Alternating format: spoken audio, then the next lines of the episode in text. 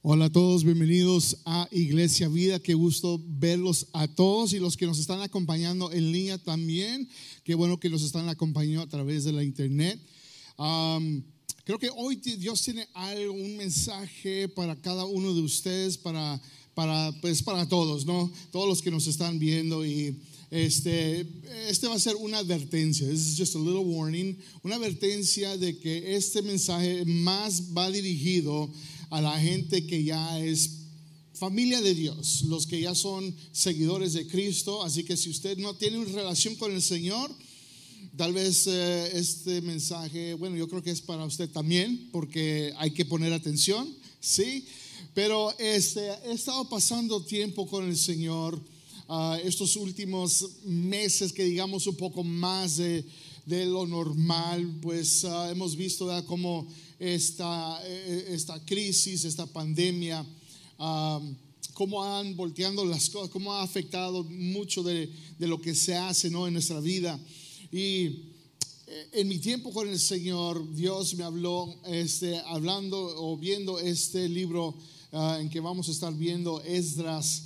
Uh, Dios me dio un mensaje que yo sé que Dios quiere para usted, que usted lo escuche, porque todos necesitamos escucharlo. Y vamos a estar hablando, vamos a estar hablando sobre ah, la fidelidad de Dios. Un poquito, voy a tocar un poquito sobre la fidelidad de Dios, pero más que nada voy a estar también tocando lo que es nuestra infidelidad a Dios. Voy a tocar un poquito otra vez sobre lo que es la fidelidad de Dios, pero también hablando sobre nuestra infidelidad a Dios. Y sabemos que Dios es fiel. ¿Cuántos pueden decir amén? Dios es un Dios fiel. Deuteronomio capítulo 7, versículo 9 dice así. Dice, reconoce por lo tanto que el Señor tu Dios es verdaderamente Dios. Él es Dios fiel, quien cumple su pacto por mil generaciones y derrama su amor inagotable sobre quienes lo aman y obedecen sus mandatos. Dios es un Dios fiel. El Salmo 87, versículo 15 lo dice de esta manera. Dice, pero tú, oh Señor, eres Dios de compasión y misericordia, lento para enojarte y lleno de amor inagotable y fidelidad. Dios es un Dios fiel. Y cuando leo esto, ¿verdad? De que Dios es un Dios de compasión y misericordia, yo me lleva al momento en mi vida que yo no estaba bien con Dios. Me lleva al momento cuando yo estaba siendo infiel a Dios. Y en su grande compasión y en su grande amor, Dios me perdonó y comienzo a pensar qué sería de mi vida, qué sería de mí si Dios no me hubiera perdonado, si Dios no hubiera me hubiera dado esa compasión, esa misericordia. Y Dios es un Dios fiel. Ahora, este mensaje se, se titula, el título de este mensaje se llama remanente. ¿ok? Remanente. Ahora, quiero darles un poquito de definición qué significa la palabra remanente. Significa esto, lo siguiente, significa un remanente es lo que sobrevive después de una catástrofe. Después de un desastre, después de una crisis, es lo que sobrevive después de eso. Los profetas usaban la palabra, esta palabra remanente, para hablar no solo de un grupo de israelitas que sobrevivió una calamidad, calamidad, perdón, en particular, sino también de aquellos israelitas que permanecen fieles a Dios. cada, vez que usted lea esa palabra remanente en la Biblia y especialmente en el Antiguo Testamento, se refiere a un grupo de, personas que pasaron por una crisis, pasaron por una catástrofe, ¿no? Pasaron por un, un evento enorme devastador que solamente después de todo eso un grupo pequeño sobrevive. Pero a la misma vez se refiere a un grupo de personas que le, se mantienen fieles al Señor, un grupo pequeño, un remanente que se eh, permanece fiel al Señor. Y sabe que en estos tiempos, miren, en estos tiempos estamos pasando por una crisis. En estos tiempos estamos pasando por, por, por un, una catástrofe. Todo es el 2020. ¿Cuántos quieren decir, Señor, ya que se termine este año, ya queremos ver el próximo año? Y, y todo lo que ha sucedido ha sido, podemos decir, un desastre. Y hay un grupo de personas, un grupo de personas que, seguidores de Cristo, que no han permanecido fieles. No han permanecido fieles al Señor. Pero hay un grupo, sí, un grupo pequeño de aquellas personas que han dicho, no, Señor. Yo voy a ser fiel a ti, no importa la situación, no importa, Señor, lo que pase. Yo estoy aquí, Señor, yo soy fiel, estoy siendo fiel a ti. Ese es un remanente. Y la historia en que vamos a ver, Esdras capítulo 9, versículo 1 al 9, vamos a estar viendo una historia y como hemos dicho de que en la Biblia, en el Antiguo Testamento, siempre se veía, si usted lee la historia de Israel, que en veces el pueblo de Dios era fiel, era fiel a Dios, ¿verdad? Buscaban su, su dirección, buscaban, seguían las, las leyes, seguían las normas, seguían todo eso. Pero habían veces que eran desobedientes y no eran fieles al Señor. Y cuando no eran fieles, lo que sucedía es de que Dios los entregaba a sus enemigos. Dios los entregaba a los otros reyes de las tierras y, entraban a esclavitud y, y eran esclavos de otras naciones. Y en esta ocasión sucede algo lo mismo. En esta ocasión quieren restaurar, quieren regresar, ¿verdad?, a su tierra, a la ciudad de Jerusalén, quieren reconstruir el templo, quieren una vez más, ¿verdad?, levantarse. Y un grupo de personas comienzan su viaje a regresar a Jerusalén. Un grupo que, que estaba, ¿verdad?, fuera, un grupo que, que, que, estaba como extranjero en, otro, en otra nación pero comienza su, su viaje y luego regresan y eso es lo que sucede. Versículo 1 dice, una vez realizadas estas cosas, los líderes judíos vinieron a, a, verme y dijeron, aquí está hablando Esdras, me dijeron muchos del pueblo de Israel e incluso algunos sacerdotes y levitas no se han mantenido separados de los otros pueblos que viven en esta tierra. Han adoptado las prácticas detestables de los cananeos, los hititas, los fereceos, los jebuseos, los amonitas, los moabitas, los egipcios y los amorreos. Pues los hombres de Israel se han casado con mujeres de esos pueblos y también las han tomado como esposas para sus hijos. De manera que la raza santa se ha corrompido a causa de esos matrimonios mixtos. Peor aún, escuche bien, peor aún, it gets worse. Los primeros en cometer este ultraje han sido los líderes y funcionarios. Este es mal liderazgo.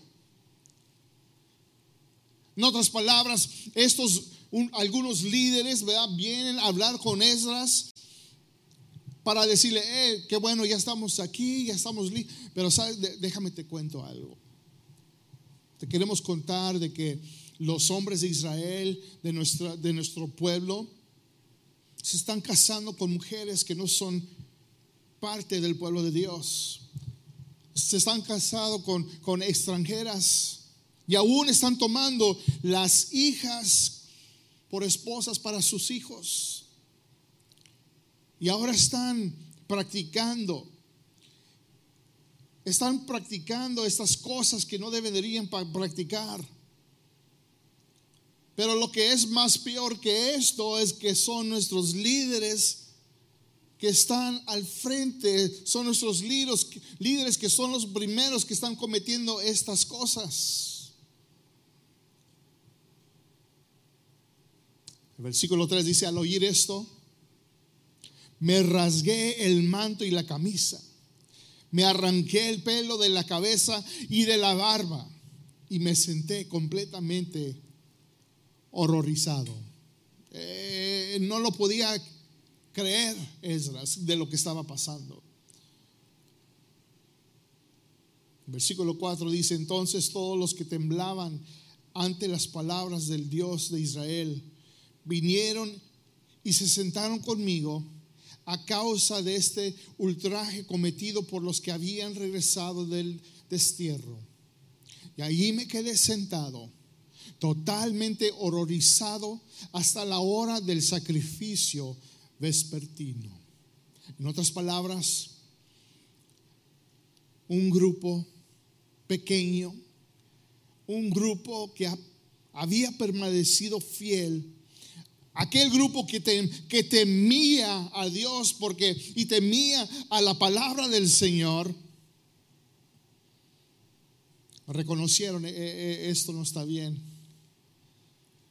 Y, fueron con, con Esdras, se sentaron con él y, estuvieron con él hasta que llegó la hora de, de un sacrificio. Y el versículo 5 dice, a la hora del sacrificio me levanté de donde había estado sentado, donde estaba sentando, haciendo duelo con mis ropas rasgadas. Caí de rodillas y levanté las manos al Señor, mi Dios. Eso es lo que hizo. Reconoció de que eso estaba mal, de que esos hombres y, aún los líderes y funcionarios del pueblo de Dios estaban cometiendo este, este desastre, esta infidelidad a Dios. Y entra esta, esta carga de querer orar y decir, versículo 6 dice, hice la siguiente oración. Oh Dios mío, estoy totalmente avergonzado. Me da vergüenza elevar mi rostro a ti. E, e, este es un buen líder. E, esto es lo que sí hace un buen líder. Porque él no solamente dice, no, yo no fui, digo, yo no fui parte de eso, eran ellos, sino que él dice, no, no, no, yo voy a tomar también responsabilidad por las acciones de ellos. Yo voy a interceder. Y aún los errores de ellos, yo los siento que, que son parte mías. Y Esdras cae, ¿verdad? Y, comienza a orar, pero con una vergüenza y decir, me da vergüenza elevar mi rostro a ti. Qué vergüenza. Pues nuestros pecados se han amontonado tanto que son más altos que nosotros y nuestra culpa llega a los cielos. Versículo 7 dice, desde el tiempo de nuestros antepasados hasta el día de hoy, hemos vivido sumergidos en el pecado. En otras palabras, esto ha, ha pasado una y otra vez. Desde hace mucho tiempo nuestros antepasados han estado haciendo esto que hay tiempos de fidelidad, hay tiempos de buscar a Dios, hay tiempos de, seguir la ley de Dios, de seguir la palabra del Señor, pero por cualquier razón comiencen a, caer en tentación y comienzan a ser infieles al Señor y, y Dios nos entrega a nuestros enemigos, nos entrega a otros reyes de otros países y nos entrega la esclavitud, nos entrega la enfermedad y cualquier otra cosa. Y sigue diciendo, por esa razón nosotros, nuestros reyes, nuestros sacerdotes hemos estado a merced de los reyes paganos de la tierra. Nos han matado capturado, robado y deshonrado, tal como estamos hoy. Y esa suena una oración, ¿verdad? Difícil. Ahora, como pastor, uno puede decir, Señor, yo veo a nuestra congregación. Como pastor, yo creo que queremos ver bendición sobre nuestra iglesia. Queremos ver que eh, queremos ver el favor de Dios sobre este lugar y decir, Señor, no nomás bendícenos, sino bendice cada persona. Si camina en tus caminos, si te sigue fielmente, podemos ver cómo tú vas a hacer, tú vas a, cumplir esas promesas que nos has prometido. Vamos a ver esas bendiciones que nos has prometido. Señor, y no estoy diciendo que la vida va a ser perfecta, claro que no, porque vamos a seguir teniendo problemas, pero sí vamos a ver la mano de Dios en todo. Y como pastor uno dice, Señor, Padre, nuestra iglesia, si está caminando, si está siendo fiel, Señor, pon tu mano, pon tu favor, bendice cada vida, bendice cada matrimonio, Señor. Pero a veces la realidad no es esa. La realidad es cuando uno ve infidelidad, cuando uno comienza a ver a la gente siendo infiel a Dios, uno como pastor líder dice, toma esa carga como uno mismo y dice, Señor, yo no quiero eso. No quiero eso, Señor, para nuestro pueblo. No quiero ver eso para la gente de nuestra iglesia.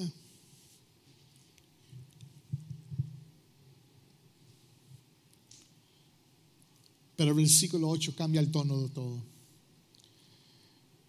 El versículo 8 llega y cambia el tono de su oración. Escuche bien lo que dice. Dice, sin embargo, sin embargo, ahora se nos concedió un breve momento de gracia ¿Cuántos necesitan un, breve momento de gracia, verdad? Todos necesitamos un breve, Señor, dame un, poquito, Señor, un, poco, Señor, de tu gracia en esos momentos.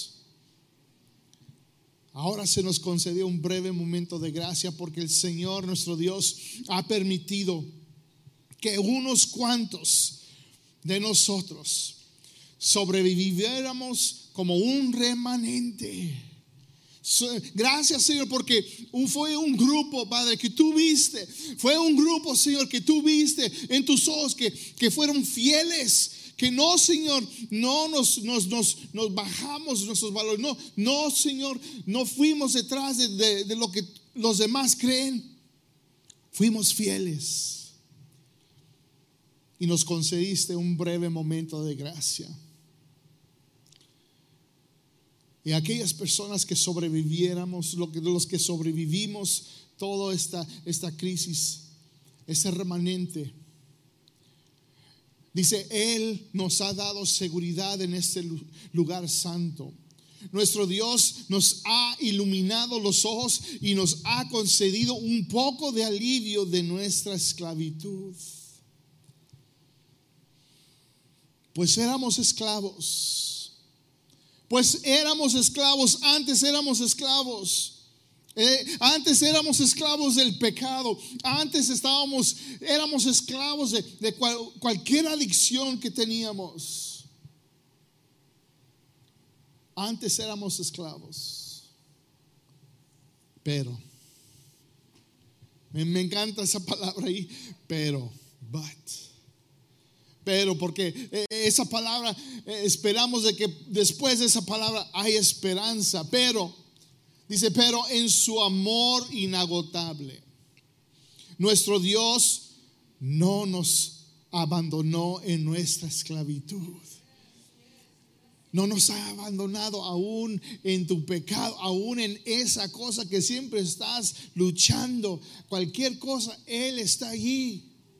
No pienses por cualquier momento o ningún momento de que si le has sido infiel a Dios, que Él no te ama, Él te ama. Él te ama.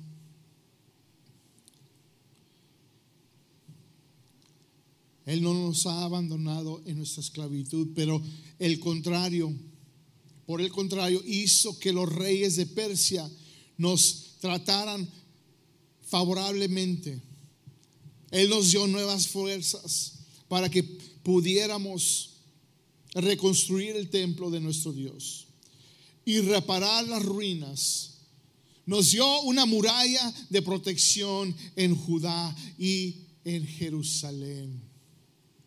Qué bonito esa oración de un líder orando por el pueblo, sabiendo de que el pueblo una vez más le había sido infiel a Dios.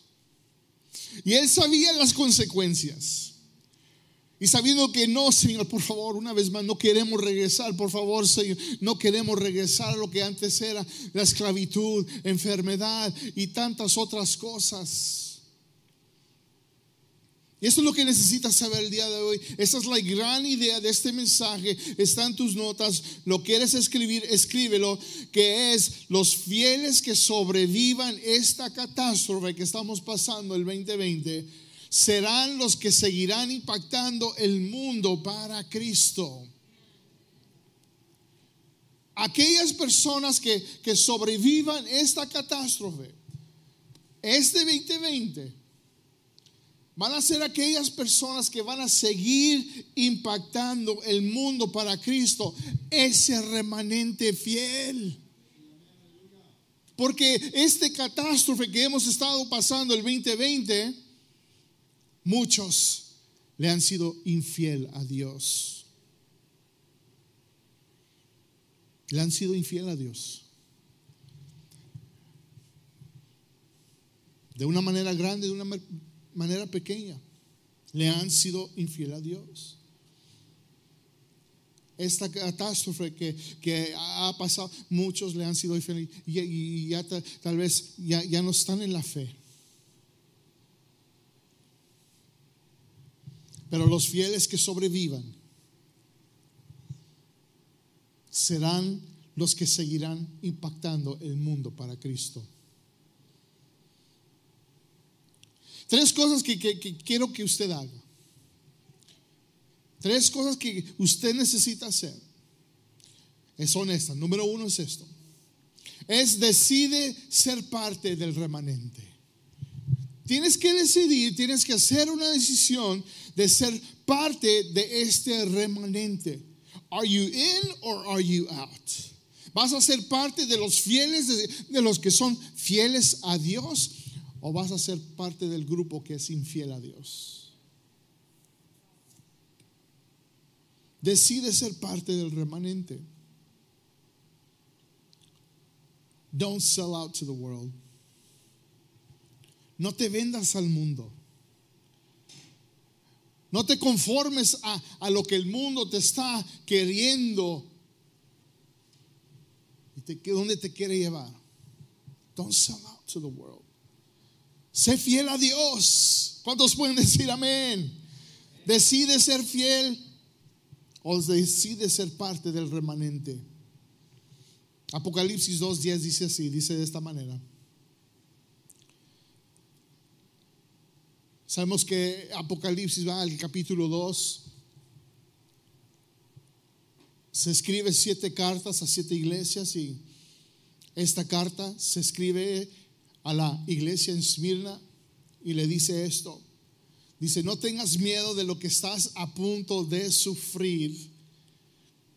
Yo hubiera querido oír esto al principio de este año o en diciembre o al principio de enero, ¿verdad? No tengas miedo de lo que estás a punto de sufrir. Por lo menos, Señor, un poquito de, de, de, de a little warning, una advertencia de lo que viene, ¿verdad? De saber, oh, oh, de no temer. No tengas miedo de lo que estás a punto de sufrir. El diablo meterá a algunos de ustedes en la cárcel para ponerlos a prueba. Y sufrirán por días, por diez días. Pero si permaneces fiel, incluso cuando te enfrentes a la muerte, te daré la corona de la vida. Esta iglesia, ¿verdad? Pasando por persecución, pasando por tantas cosas. Dios les dice, no tengas miedo por lo que viene. El diablo va a poner a algunos de ustedes en la cárcel, va a ponerlos a prueba. Y sabe que esta pandemia ha puesto a muchos a prueba.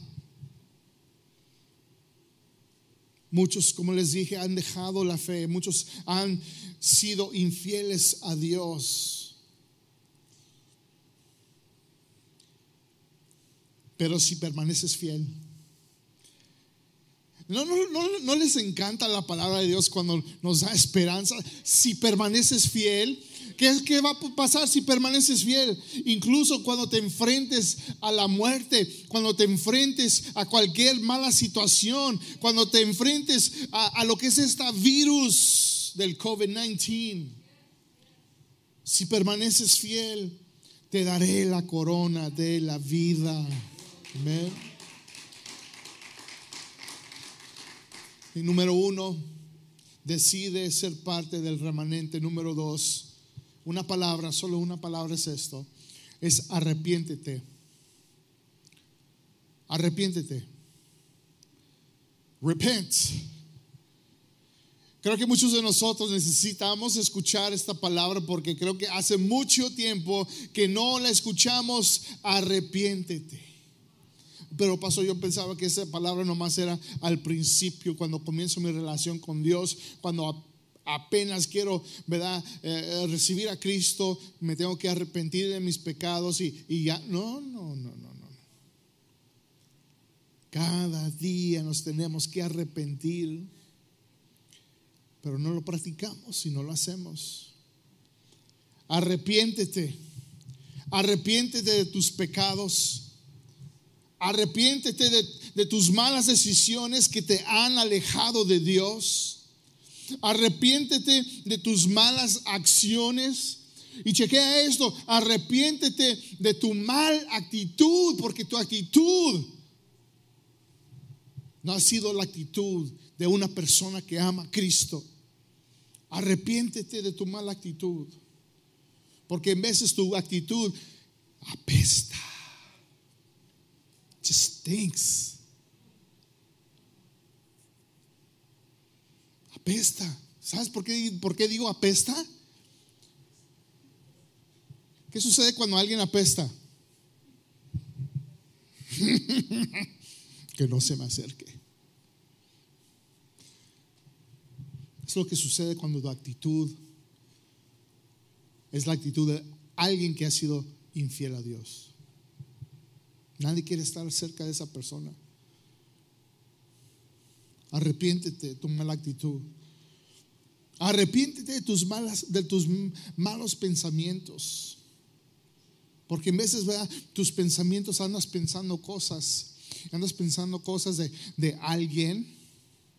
Alguien que no te cae bien estás pensando cosas malas de, alguien que, te ha hecho mal. Eh, estás pensando malos pensamientos de, tal vez alguien que no es tu esposo o tu esposa. Arrepiéntete de esos pensamientos porque si no te arrepientes de esos pensamientos, un día esos pensamientos se convierten en acciones, en acciones y no nada más acciones, sino palabras arrepiéntete. Arrepiéntete de, ser infiel a Dios. ¿Sabes qué? Voy a decir esto también. Arrepiéntete de esas fotos y videos que has estado viendo en tu teléfono cuando no hay nadie que está viendo Arrepiéntete de las cosas que estás viendo en tu iPad, en tu smartphone, la computadora. Arrepiéntete de la música que has estado escuchando, que solamente trae otros tipos de pensamientos. Arrepiéntete de esas cosas. Arrepiéntete por ser infiel a Dios. Primero de Juan 1.9 dice esto. Pero si confesamos nuestros pecados a Dios, Él es que, además de eso, Él es que, Él es fiel y justo. Él es fiel, Dios es fiel, Él es fiel, aun cuando estás mal, Él es fiel. Aun cuando tú estás alejado, Él es fiel. Cuando tú, aun cuando estás frío, Él es fiel.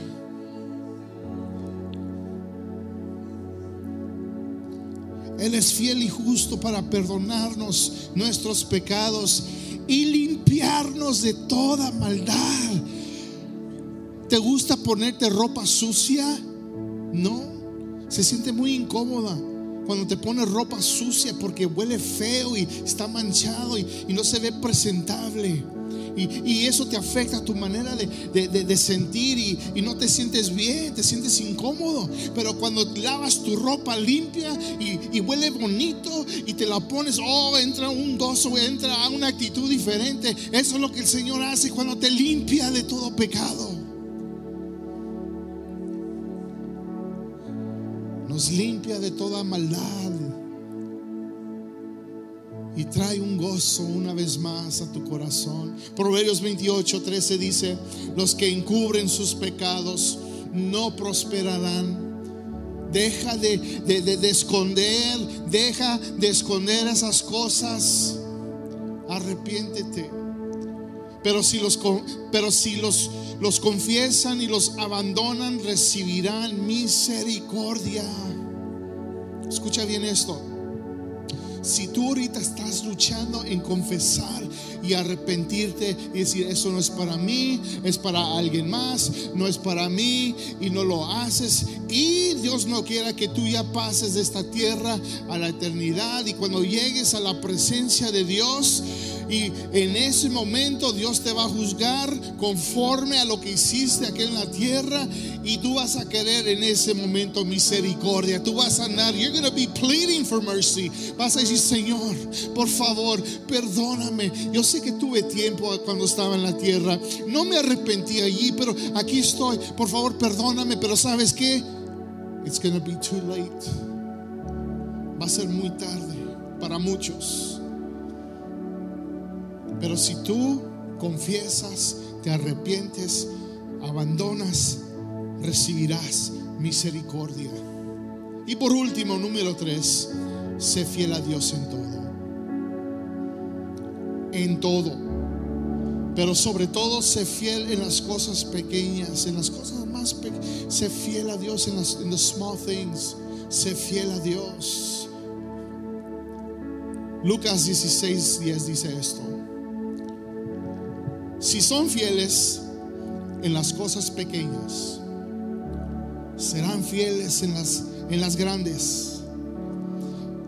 Pero si son deshonestos en las cosas pequeñas, no actuarán con honradez en las responsabilidades más grandes. En otras palabras, déjenme les, pinto esto.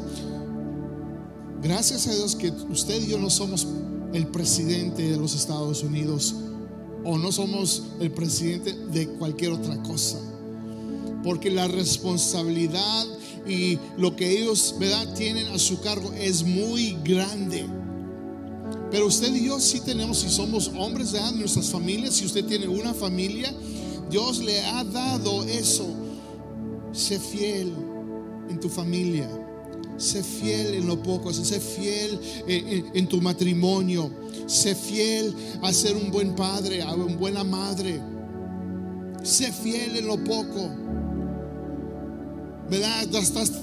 Tras, luchando con dar y, ofrendar y, dar tu diezmo porque es algo muy grande para ti. Tú sabes, estás luchando con, con, con esa fidelidad de que Dios dice, hey, si tú das, si tú ofrendas, si tú diezmas, te voy a bendecir, voy a abrir las ventanas de los cielos. Pruébame, pruébame. Te voy a bendecir. I'm going to take care of you. Yo quiero ser primero en tu vida. Pero estás luchando con eso y no lo puedes. Sé fiel en las cosas pequeñas. Comienza a dar poquito a poquito. Comienza a confiar y sé fiel en lo poco. Sé fiel, pero sé fiel en todo y sobre todo sé fiel en las cosas pequeñas. Dios en este, en este tiempo, en este momento, y a los que me están viendo también por la, por la internet, remanente ¿qué vas a hacer?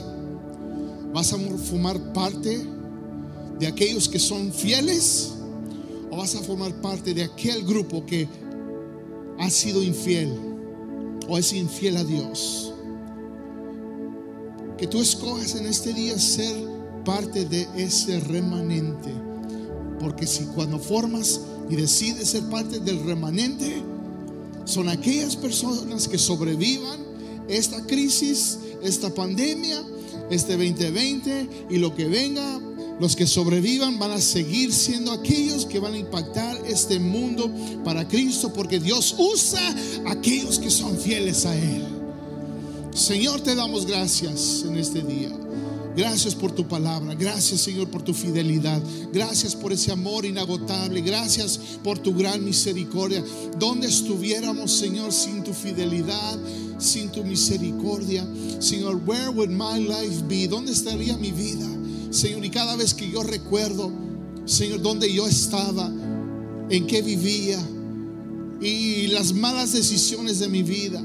Señor, yo doy gracias, Señor, gracias porque aún en ese estado de mi vida, tú me amaste y tuviste misericordia de mí. Me abrazaste, me diste amor, me diste esperanza, me diste vida, me diste vida eterna y ahora aquí estoy parado para testificar, para decirle al mundo de que existe un Dios grande que existe un Dios de misericordia, que existe un Dios todopoderoso, que en veces no entendemos todas las cosas, por qué suceden y por qué pasan las cosas como pasan. Pero aunque sucedan estas cosas, voy a mantenerme fiel. Voy a estar plantado sobre tu palabra y creer, Señor, de que lo que tú dices lo vas a cumplir. Y Señor, si en este momento si hay alguien que me está viendo, me está escuchando, que ha sido parte de ese grupo de infieles y que no son parte de ese remanente que tú estás queriendo para estos tiempos, que hagamos una decisión el día de hoy de decir, Señor, perdóname, me arrepiento de mis pecados y yo decido en este día ser parte del remanente que tú vas a usar en esos tiempos para que el mundo conozca el nombre de Cristo Jesús. Ese nombre sobre todo nombre, ese nombre que tiene poder, ese nombre que puede cambiar vidas, ese nombre que puede cambiar gobiernos y transformar presidentes, ese nombre, Señor, que ninguna ley puede encubrirlo, ese nombre tan poderoso que por eso estamos aquí en este día. Y que los que no me están oyendo y escuchando también pueden recibir ese nombre, el nombre de Cristo Jesús. Recíbelo como tu Señor y Salvador. Haz la decisión el día de hoy que tú aceptes a Cristo como tu Señor y Salvador. Te doy gracias, Padre, por lo que vas a hacer en las vidas que están presentes y los que nos están viendo en línea. Te damos toda la gloria, toda la honra en el nombre de Jesús. Amén, Señor, y amén.